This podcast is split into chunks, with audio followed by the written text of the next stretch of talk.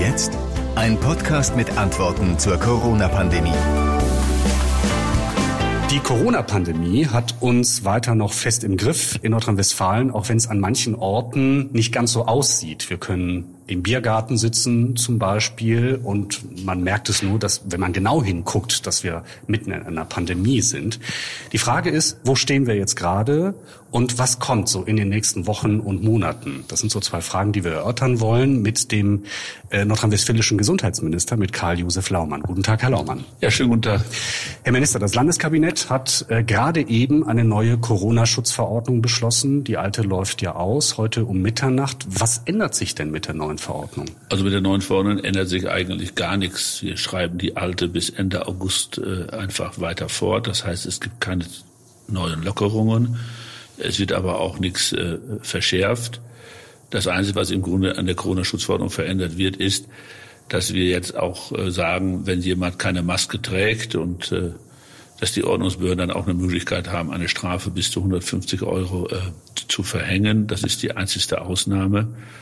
Da geht es um Bus und Bahn vor allen Dingen. Da geht es vor allen Dingen um Bus und Bahn. Und äh, wir haben natürlich in Nordrhein-Westfalen jetzt von der Situation her mit der sieben Tage Inzidenz von zwölf etwa äh, schon auch eine gewisse Infektionslage. Und wir wissen auch ein bisschen, woher sie kommt. Man kann etwa sagen, dass ein Drittel der Infektionen, die wir haben, aus dem privaten Bereich kommen, Familien, Nachbarschaften, private Feiern. Wir haben ungefähr ein Viertel unserer Infektionen, was mit Reiserückkehrern äh, äh, zusammenhängt. Ähm, gut, dann gibt es natürlich noch andere Bereiche, die dann eben eine untergeordnete Rolle spielen. Das heißt, bei uns ist genau das eingetreten, womit ich auch gerechnet habe, dass natürlich durch die Ferienzeit, durch die Reisebewegungen, die mit dem Urlaub zusammenhängen, Nordrhein-Westfalen ist ein Land, wo relativ viele Leute auch in Risikogebieten reisen. Das hängt auch zum Beispiel damit zusammen, dass wir natürlich aufgrund unserer Industriegeschichte auch Menschen in großem Umfang in Nordrhein-Westfalen wohnen haben, die verwandtschaftliche Verhältnisse in der Türkei haben. Etwa 70 Prozent der Menschen, die auf nordrhein-westfälischen Flughäfen landen, äh, sind Flüge aus der Türkei nach Nordrhein-Westfalen. Äh, wir haben eine Situation, dass der Kosovo uns sehr auffällt äh, in der Frage der Infizierungen zurzeit, so dass wir wirklich allen Grund haben, auch wachsam zu sein. Und bevor man immer mehr verbietet, finde ich, muss es erstmal so sein, dass das, was wir uns an Regeln gegeben haben, auch eingehalten wird. Und wenn wir wollen, dass die Leute auch ruhigen Gewissens äh, öffentliche Verkehrsmittel nutzen können, und nicht alle mit dem Auto fahren. Was dann ja auch wieder, was Staus und andere Entwicklungen nach der Ferienzeit angeht, ja auch seine äh, Auswirkungen hat, dann ist natürlich auch wichtig, dass die Menschen sich, was die Regeln Corona-Schutz in Bussen, in Bahnen angeht, auch sicher sein können, dass die Leute, die da fahren, sich auch alle dran halten. Denn die Maskenpflicht macht ja nur Sinn, wenn sich alle dran halten. Lassen Sie uns noch ein bisschen bei den Reiserückkehrern äh, bleiben. Die haben Sie eben angesprochen. Es gibt seit einigen Tagen die Pflicht für alle Rückkehrer aus Risikogebieten, sich testen zu lassen. Äh, bei einer Nichtvorlage eines negativen Tests müssen sie auf jeden Fall in Quarantäne. So. Äh, wie läuft das denn in Nordrhein-Westfalen? Wie laufen diese Tests? Ja, ich glaube, dass das ganz gut läuft. Wir haben große Teststationen auf den unseren beiden Flughäfen in Köln, Bonn und Düsseldorf eingerichtet. Schon vorher haben sich ungefähr die halben Leute, die aus Risikogebieten kamen, auch freiwillig testen lassen. Äh, jetzt gilt die Pflicht. Jetzt wird es natürlich sehr konsequent äh, auch umgesetzt. Wir machen den Leuten schlicht und ergreifend ein Angebot. Macht es doch sofort auf dem Flugplatz. Dann hat das hinter euch und es ist relativ unkompliziert. Aber man muss es nicht auf dem Flugplatz machen. Man kann natürlich auch dann, wenn man zu Hause ist, äh, zum Hausarzt gehen oder in ein Abstrichzentrum gehen. Wir werden es so machen, dass wir die, äh, ab jetzt gibt es ja auch wieder äh, Einsteigerkarten oder Aussteigerkarten, muss man besser sagen, in den Fliegern. Äh, die Fluggesellschaften lassen die an Bord ausfüllen. Sie sind verpflichtet, das zu machen. Die Gesundheitsämter sind zuständig, dass es dann weiter bearbeitet wird. Wir werden es in Nordrhein-Westfalen so machen, dass uns auch äh, Soldatinnen und Soldaten der Bundeswehr in Düsseldorf vor allen Dingen, auch in Köln-Bonn helfen, dass wir die sortiert bekommen, dass die dann den örtlichen Gesundheitsämtern zugeschickt werden und dass dann auch die örtlichen Gesundheitsämter zumindest stichprobenartig auch äh, die Sache nachverfolgen. Man wird das nicht zu 100 Prozent können, aber was ich schon will, ist, jeder muss wissen, dass wenn er sich nicht dran hält, dass er erwischt werden könnte. Schauen Sie, wenn Sie oder ich zu schnell Auto fahren, dann wird man auch nicht immer erwischt. Aber man muss damit rechnen. Weil man nicht äh, alle Straßen in, in, in Nordrhein-Westfalen ständig überwachen kann. Aber man muss damit rechnen, dass man geblitzt wird. Und genauso muss es auch in dieser Frage sein. Diese Pflichttests werden von der Allgemeinheit bezahlt. Dafür hatte sich Jens Spahn, der Bundesgesundheitsminister, eingesetzt. Sie hatten äh, Tage vorher oder einige Zeit vorher äh, hatten das groß diese Idee in Zweifel gezogen und haben gesagt: Na ja, wer aus äh, so einem Gebiet zurückkommt, wer meint, dahin fliegen zu müssen, der muss auch damit rechnen, dafür zur Kasse gebeten zu werden. Was halten Sie denn jetzt von der von der jetzigen Regelung? Ja gut, also man muss jetzt ansehen, man muss erstmal pragmatisch sehen, was wir jetzt machen. Jetzt testen wir Leute, die ihre Tickets noch gebucht haben, wo das Thema Risikogebiete und äh, Corona und Testpflicht kein Thema war. So, wenn ich mir jetzt vorstellen würde, in der Woche, jetzt zum Ende der Ferien, glaube ich, äh, haben wir in Nordrhein-Westfalen weit über 25.000 Rückkehrer alleine auf den Flughäfen. Und ich müsste jetzt auch noch Gebühren kassieren, wäre das auch wahrscheinlich organisatorisch äh, gar nicht so einfach. Aber wobei ich bleibe, ist, dass wir schon sehen müssen, wir werden ja auch weiter äh, Reiseverkehr in Risikogebieten haben, auch nach der Urlaubszeit bin ich schon der Meinung, dass das nicht auf Dauer eine Aufgabe der Solidargemeinschaft ist. Und dann finde ich, muss es eigentlich so laufen, dass man ein System entwickelt, wo im Grunde genommen die Kosten für einen solchen Test in den Reisekosten, wie man es dann auch immer organisiert, einfach schon bezahlt sind. Das heißt, da arbeiten Sie noch dran. Das ist noch ein Projekt, das Sie weiter verfolgen. Ne? Das verfolge ich äh, weiter. Ich will aber noch mal sagen, dass wir das zurzeit so machen. Das ist schon in Ordnung. Aber äh, ich meine, wer, wer auf Dauer, sagen wir mal, irgendwann jetzt im Herbst oder im Winter in ein Risikogebiet fliegt, jetzt mal egal aus welchem Grunde, da kann ich mir schon sehr gut vorstellen, dass man zu einem System kommen muss, dass in den Reisekosten eigentlich auch jeder wissen muss, dass die 60 oder 65 Euro, die so ein Corona-Test kostet, äh, dann auch äh, mit eingerechnet werden sollten. Vor etwa sechs Monaten, Ende Februar 2020, hatten wir in Nordrhein-Westfalen den ersten Corona-Fall. Ein Mensch aus dem Kreis Heinsberg. Und ähm, das ist sechs Monate her. Die Ereignisse, die dort geschehen sind in dieser Zeit, die reichen fast für ein ganzes Jahrzehnt. Die Entscheidungen in der Politik, die getroffen wurden. Ähm, es ist unglaublich viel passiert. Das Leben vieler, vieler Menschen hat sich sehr stark verändert. Was hat sich aus Ihrer Sicht am stärksten verändert? Ja gut, also am stärksten verändert hat sich schlicht und ergreifend, dass wir Menschen nicht mehr so unvorein, äh, unbefangen miteinander umgehen, wie wir das äh, vor dem Virus gekannt haben. Ich meine, äh, die ganze Kultur, dass man sich nicht mehr die Hand gibt, wenn man in einen Raum kommt, mhm. dass die Leute sich der, nicht mehr umarmen, äh, wie das früher ja viel war. Ich glaube auch, dass ja viele gesellschaftliche Veranstaltungen einfach nicht stattfinden. Also wenn Sie an meine westfälische Heimat denken, dass es ein Jahr gibt, wo keine Schützenfeste sind, äh, das gab es früher nur zu Kriegszeiten, dass äh, Schützenfeste ausfielen. Also Sie sind auch ein regelmäßiger Kirchgänger zum Beispiel. Äh, ne? Die, Kirchen sind äh, völlig auf einen anderen Modus eingestellt. Zum Beispiel in meiner Heimatgemeinde ist es so, dass in der Pfarrkirche nur 40 Leute zum Gottesdienst kommen dürfen. Beerdigungen werden völlig anders äh, veranstaltet heute wie, wie vor Corona. Ähm, Gut, jetzt im Sommer äh, macht unser Pfarrer sehr viel dann draußen, äh, wo dann ja größere äh, Beerdigungsmessen auch möglich sind. Aber es hat ja schon wirklich einfach alles verändert. Und auch wenn man jetzt mal an unsere Kinder denkt, dass das Kindergarten, Schule so lange ausfällt. Dass wenn man an die alten Leute in den Altenheimen denkt, wo es über Wochen ein Besuchsverbot gegeben hat. Im Übrigen, die Regelung ist mir am schwersten gefallen. Wenn ich mir vorstelle, dass man Leute, die 50 Jahre verheiratet sind, der eine ist im Altenheim, der andere ist zu Hause, dass ein Ehepaar, was so lange zusammen ist, sich nicht mehr besuchen kann, das ist ja äh, irre.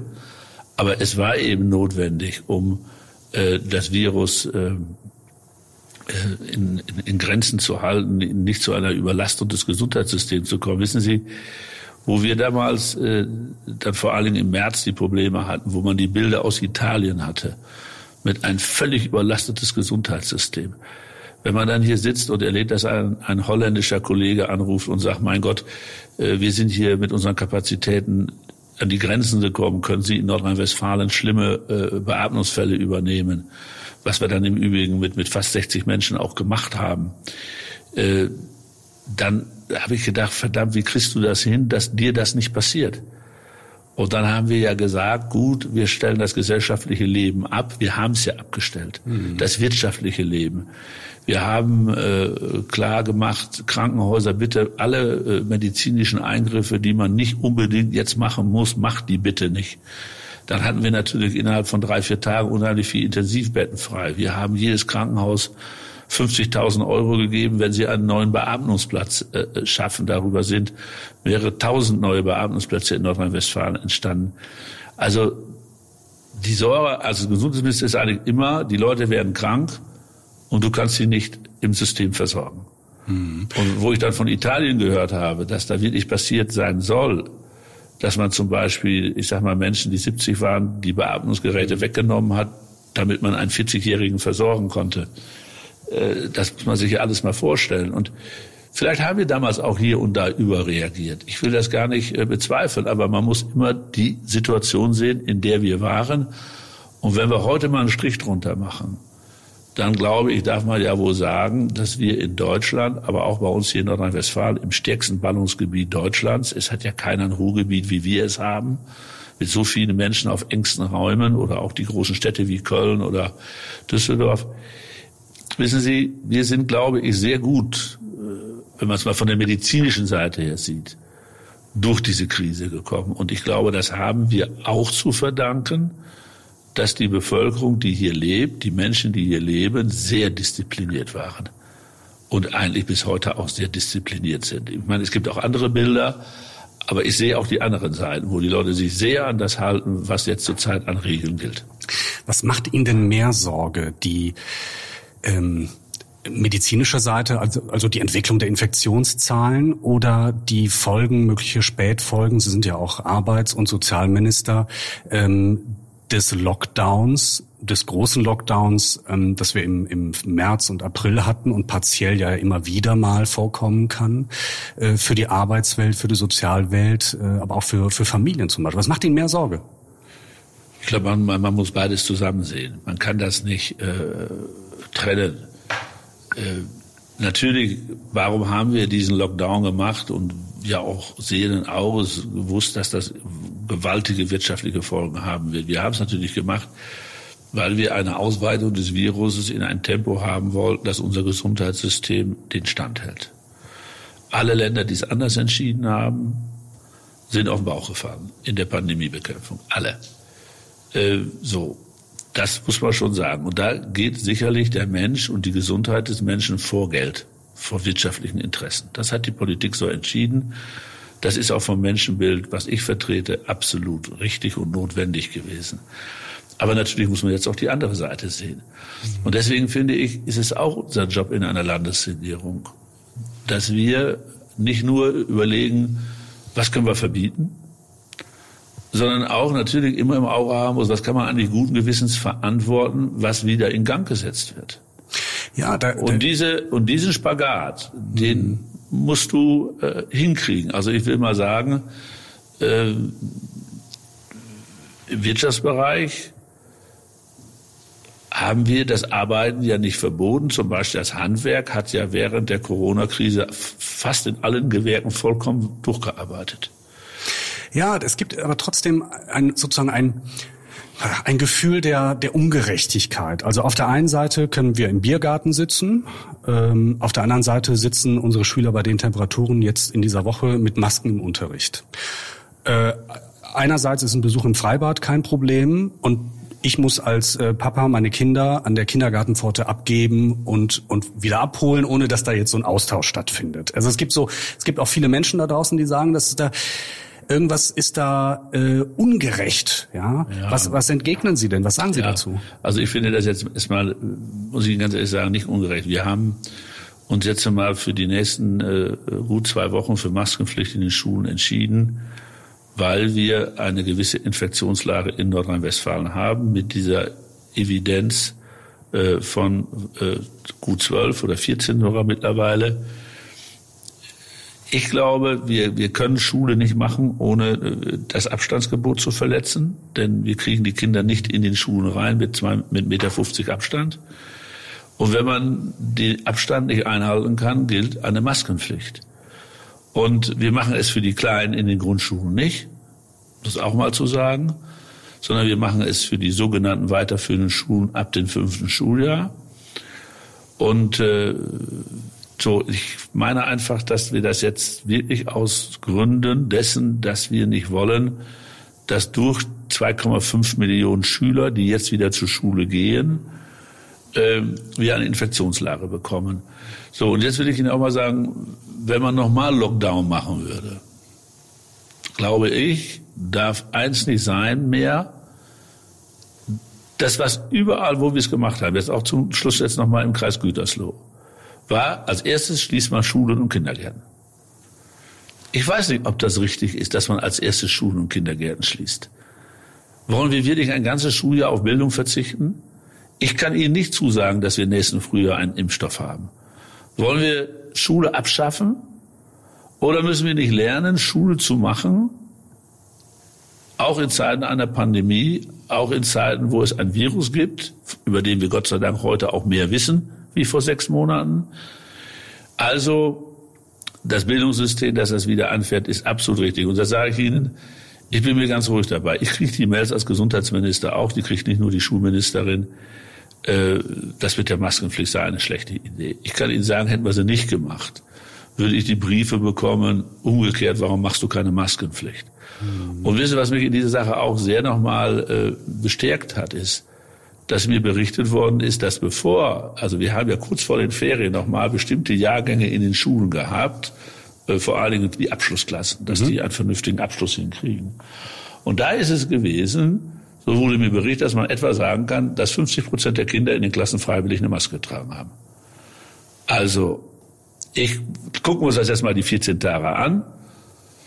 Ja, und es ist sicherlich keiner so glücklich wie ich, wenn wir in 14 Tagen in Nordrhein-Westfalen eine Infektionslage haben, die dann auch vielleicht erlaubt zu sagen, wir können das gut verantworten, dass wir das sehr erheblich in den Schulen wieder lockern. Wir haben jetzt auch so ein bisschen Angst, wissen Sie, wir haben jetzt durch die Ferienzeit schon mehr äh, äh, Leute, äh, mehr Infektionen. Mhm. Sonst hätten wir ja nicht diese sieben Tages Inzidenz, äh, von der ich gesprochen habe.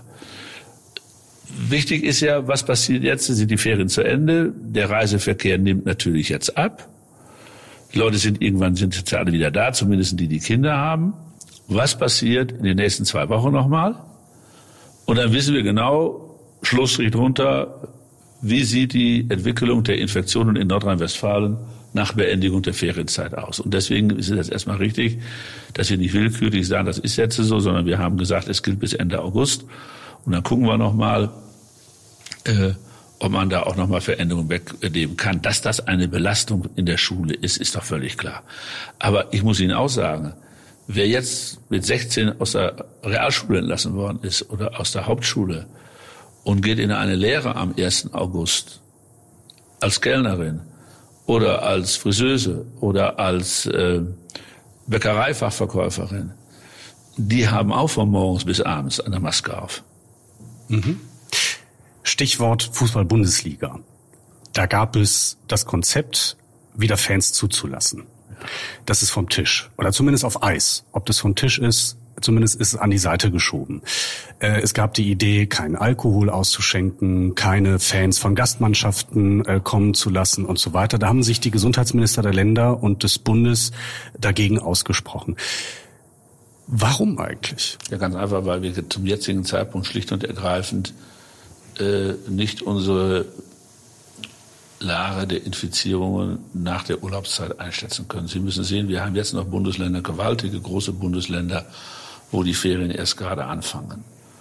Und wir haben gestern in der Telefonschalte gesagt, man muss doch erst mal sehen, äh, wie ist die Infektionslage dann, wenn diese ganze Reisegeschichte äh, hinter uns liegt. Dass Gesundheitsminister da vielleicht auch immer ein bisschen vorsichtiger sind, wie vielleicht die Sportminister, liegt auch vielleicht in der, in der Ressortzuständigkeit. Aber was ja gestern schon in der Telefonschalte sehr beeindruckend war, dass in der Beurteilung dieser Frage alle Landesminister und der Bundesminister einer Meinung waren.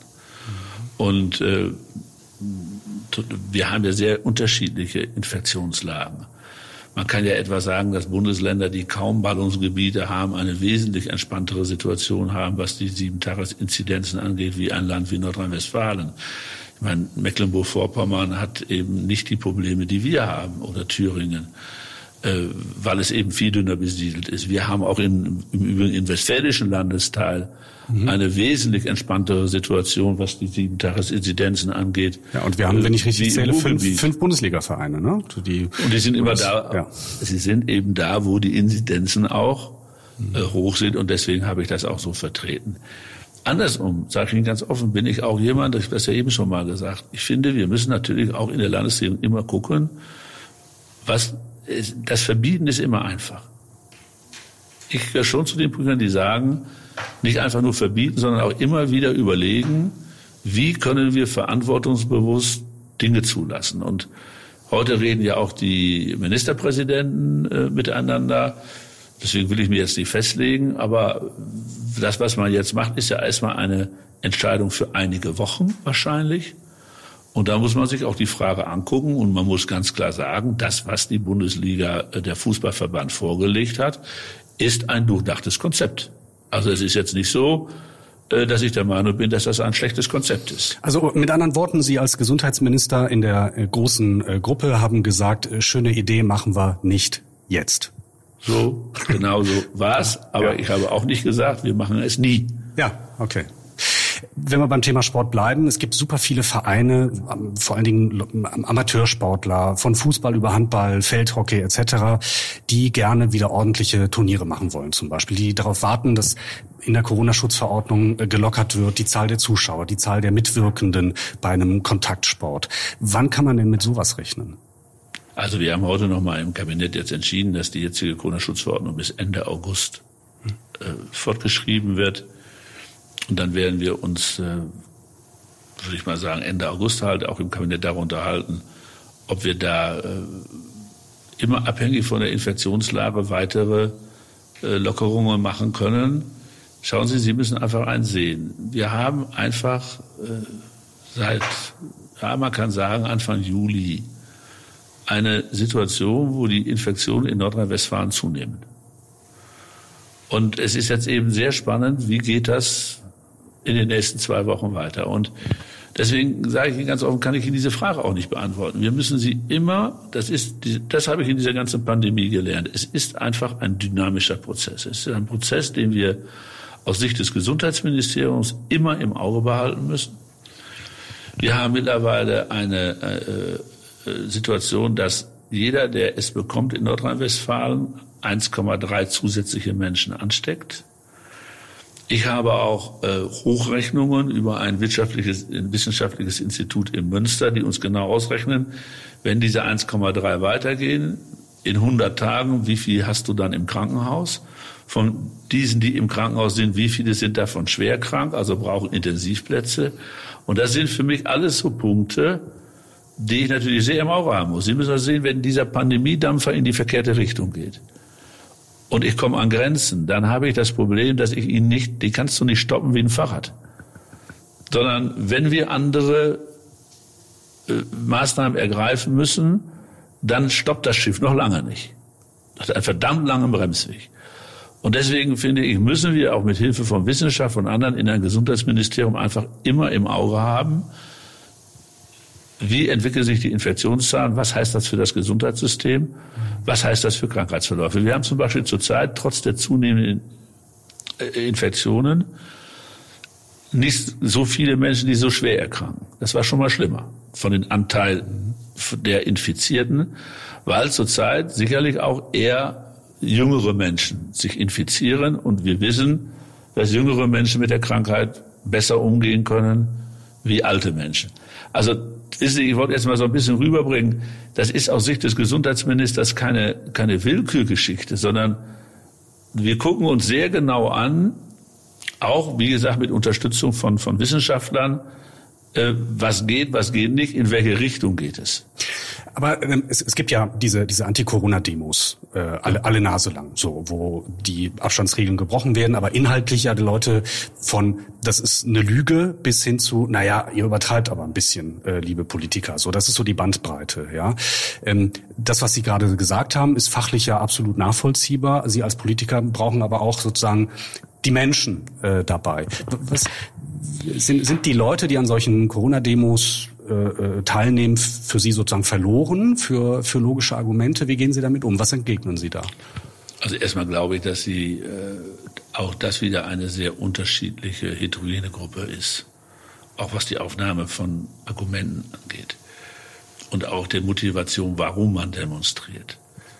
Also wenn einer sagt, das Virus gibt es gar nicht und das ist alles eine Erfindung von Medien und Politik, dann würde ich sagen, gut, da ist es sehr schwer, das noch rational äh, zu sagen. Der, also da würde ich schon sagen, das sind Leute, weiß ich nicht, wie man sich mit denen dann noch auseinandersetzen soll.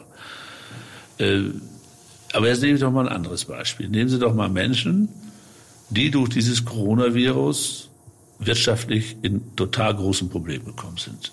Also ich sage Ihnen das mal ganz offen, die Schausteller tun mir richtig leid. Das sind Leute, die haben Weihnachts, bei den Weihnachtsmärkten das letzte Mal Geld verdient.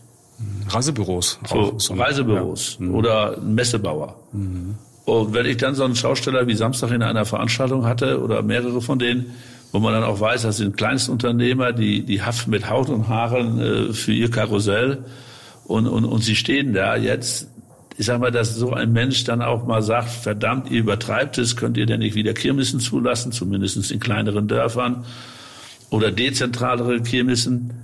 Äh, das verstehe ich doch auch. Und, und deswegen habe ich Ihnen eben auch gerade gesagt, wir, wir müssen schon auch immer sehen, was geht. Äh, und auch wirklich Fantasie anwenden, wie können wir wieder was zulassen, was vorher verboten war. Ich will Ihnen mal ein Beispiel nennen. Ich, die Zusammenarbeit mit der Friseurinnung über die Frage, unter welchen Voraussetzungen kann man wieder einen Friseursalon schließen. Äh, äh, Entschuldigung, öffnen. aufmachen. Ja, aufmachen. Also geschlossen hatten wir sie mhm. ja. So, jetzt ist ja jedem klar, wir konnten ja nicht ewig die Friseursalons zulassen. Also irgendwann schon aus Leute, optischen Gründen. Es ja. gibt vielleicht ein paar Gründe, ja.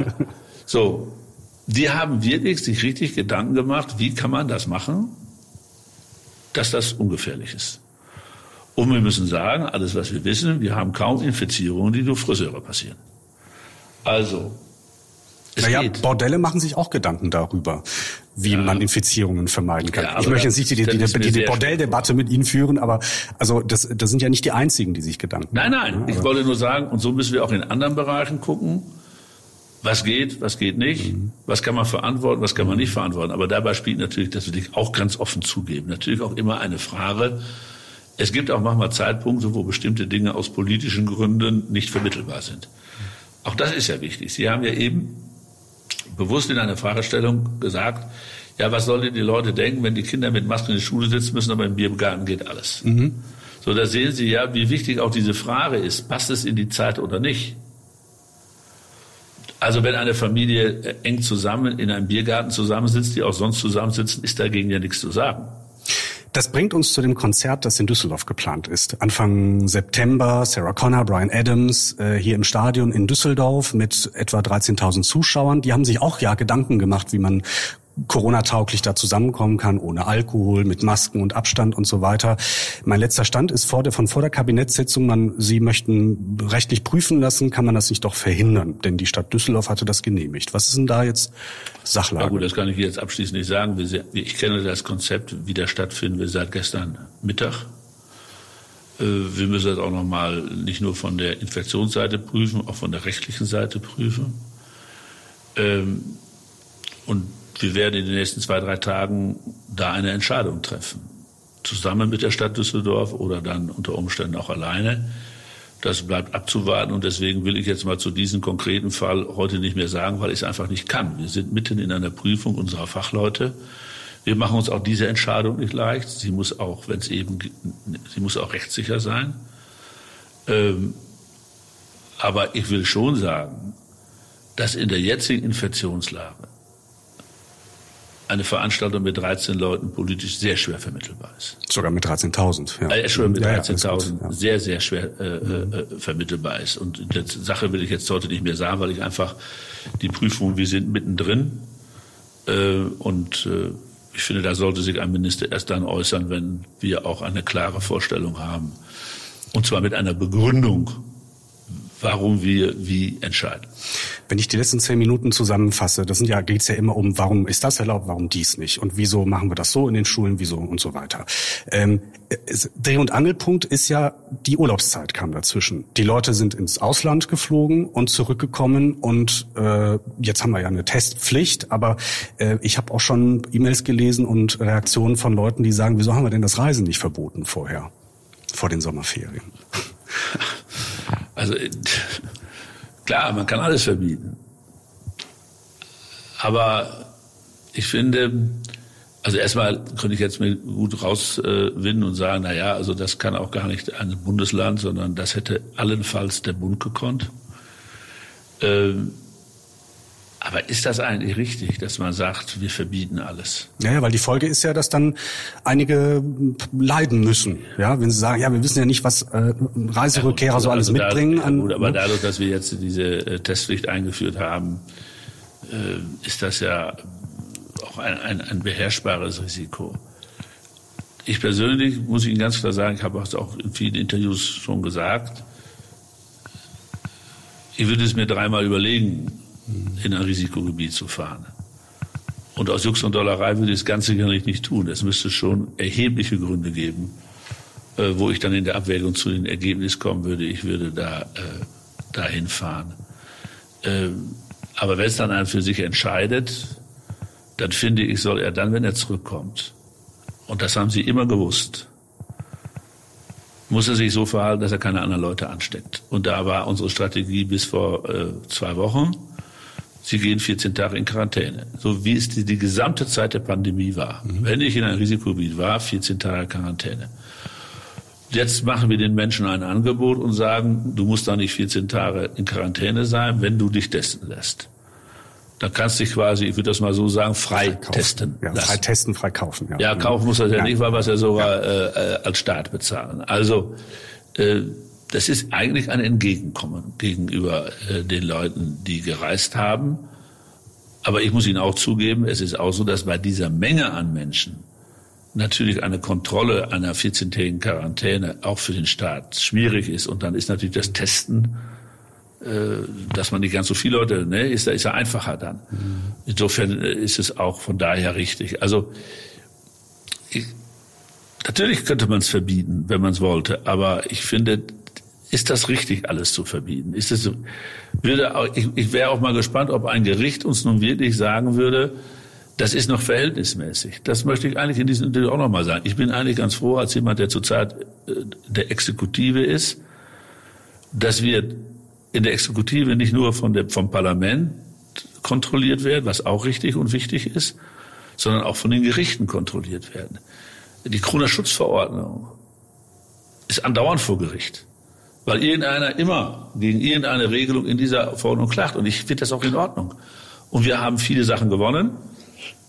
Das zeigt, dass unser Haus einigermaßen rechtssichere Verordnungen schreiben kann. Aber wir haben auch an bestimmten Stellen korrigieren müssen. Weil das Gericht gesagt hat, ihr habt in der Verhältnismäßigkeit nicht das mildere Mittel genommen.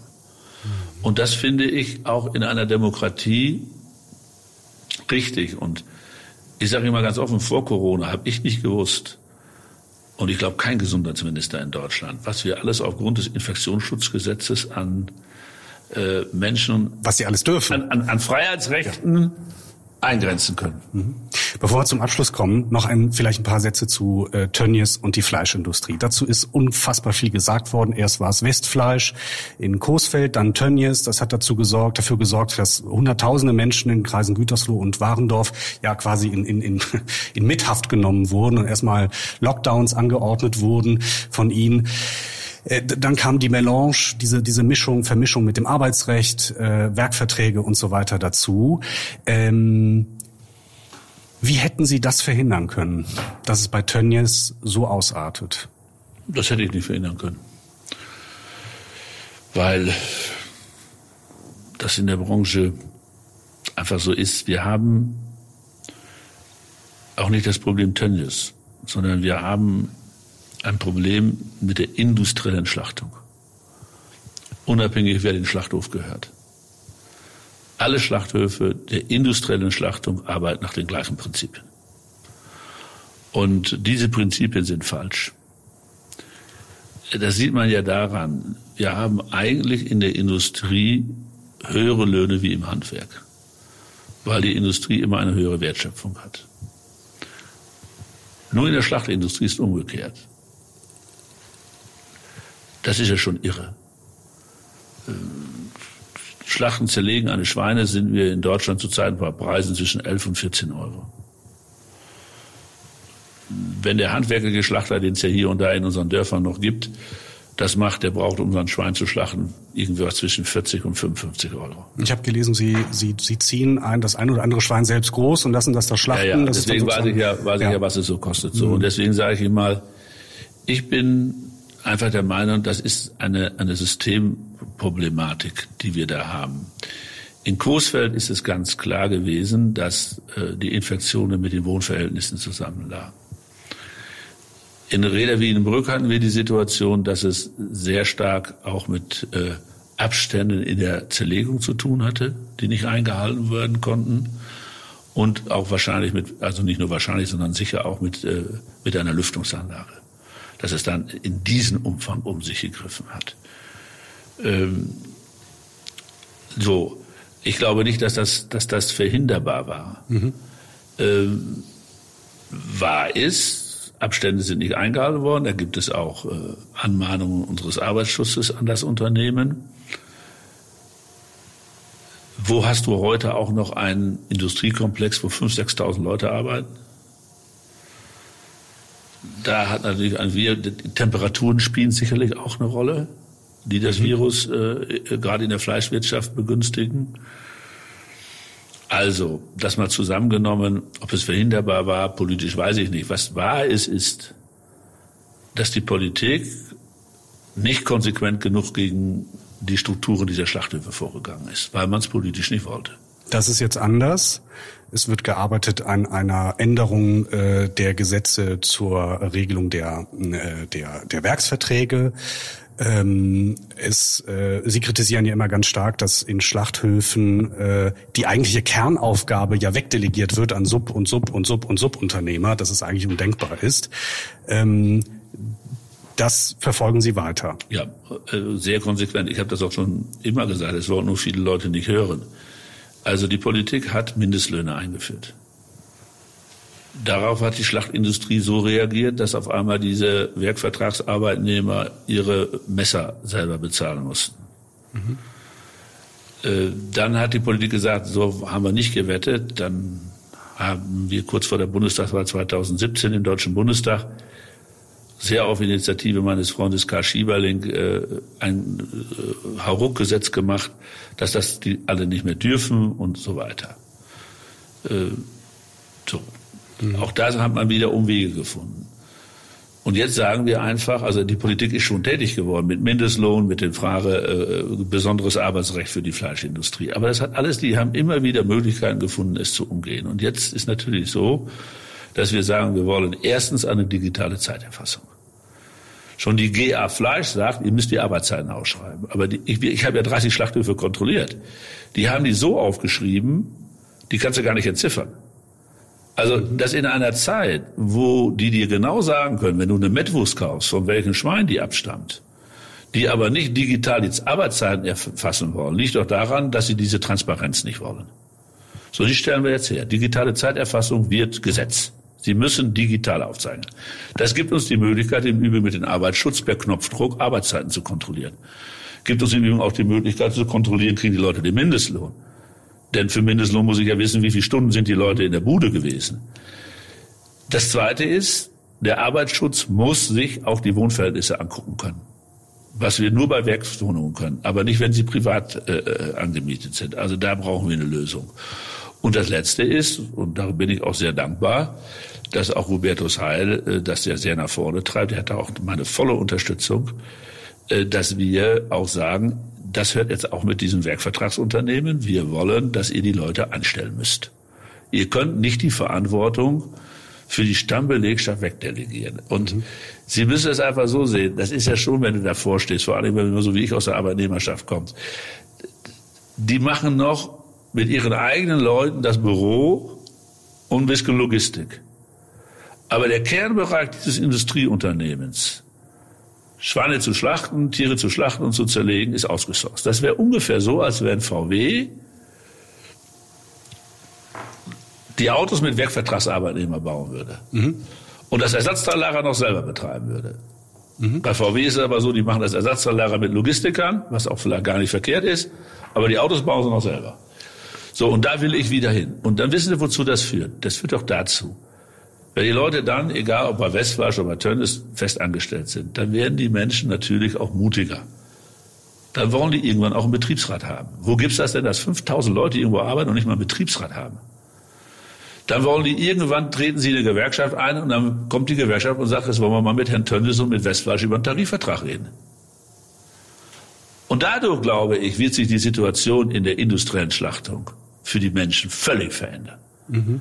Also ich meine, dass man Unternehmen mit 6000 Leute ohne Betriebsrat führen kann, wie so ein Start-up, das ist nicht die nordrhein-westfälische Verfassungskultur und äh, Sozialkultur, finde ich. Herr Lohmann, Ihre Mitarbeiter gucken schon hektisch auf die Uhr. Ich glaube, wir überziehen gerade, aber ich habe ich hab noch ein paar ähm, äh, persönliche Fragen. Sie sind, wenn ich richtig nachgeguckt habe, 63 Jahre alt. Mhm. Jetzt weiß ich nicht, ob Sie tatsächlich zur Risikogruppe gehören oder nicht, aber vom Alter her könnte man denken, na ja, äh, der muss auf sich aufpassen, gerade in der Corona-Zeit. Wie passen Sie auf sich auf und haben Sie Angst, sich anzustecken? Nein, die Angst habe ich eigentlich nicht, äh, dass ich mich anstecke, weil ich schon auch ein bisschen vorsichtig bin. Also Nein, ich habe auch nicht das Gefühl, dass ich jetzt unbedingt zu einer Risikogruppe gehöre. Das Lebensalter alleine sagt ja nichts, sondern mhm, genau. es geht ja auch um andere Fragen. Ich mache es ganz einfach so. Ich, ich lebe natürlich jetzt privat auch in einer äh, sehr ländlichen Ecke. Es sind eben keine Schützenfeste. Mhm. Ich würde auch heute große äh, Feiern, äh, wo vor allen Dingen auch wirklich gefeiert wird, auch mit Alkohol und so, die würde ich auch ein bisschen meiden ich würde auch, das wie eben schon mal gesagt, nicht äh, ohne ganz, ganz wichtigen Grund in ein Risikogebiet fahren. Wir haben es hier im Haus so gemacht, dass wir sowohl beim Staatssekretär wie bei mir äh, der Anteil der Mitarbeiter, mit denen wir hier noch äh, in einem Raum eng zusammensitzen, auf wenige konzentriert haben. Also wir passen schon ein bisschen auf.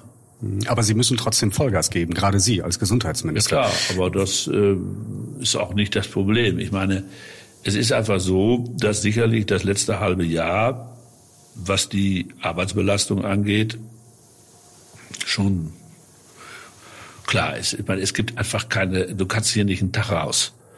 Du kannst auch nicht ein ganzes Wochenende raus. Das geht nicht. Ich hatte jetzt ja auch ein bisschen Urlaub, aber war jeden Tag fünf, sechs Stunden man auch mit dem Themen hier beschäftigt. Urlaub bedeutet für Sie, Sie sind dann zu Hause und nicht im Ministerium, arbeiten aber trotzdem einen halben Tag. Ja, das ne? geht nicht anders. Aber das ist jetzt einfach mal ein besonderes Jahr und ich habe jetzt auch nicht das Gefühl, dass es mir irgendwie äh, dabei schlecht geht. Aber was, wie passen Sie auf sich auf? Was ist Ihr Geheimnis? Gehen Sie vor Mitternacht ins Bett und trinken nur Wasser oder was? was wie, Nein, wie, wie kriegt man das hin? Sie haben ja ein unglaubliches Pensum abgerissen. Ja gut, also es ist ganz so, dass man natürlich schon sehen muss, dass man genug Schlaf kriegt. Das ist schon wichtig. Aber ich finde, dass man, wenn man einen harten Tag hinter sich hat, abends mal eine Flasche Bier trinkt, auch in Ordnung. Und äh, ja, ich lebe eigentlich so wie vorher. Also, so, also was das angeht, äh, ich fand es auch gut, dass die Kneipen wieder irgendwann aufhatten und man wieder ein gezapftes Pilz trinken konnte. Herr Minister Laumann, vielen Dank für das Gespräch. Dankeschön. Dankeschön.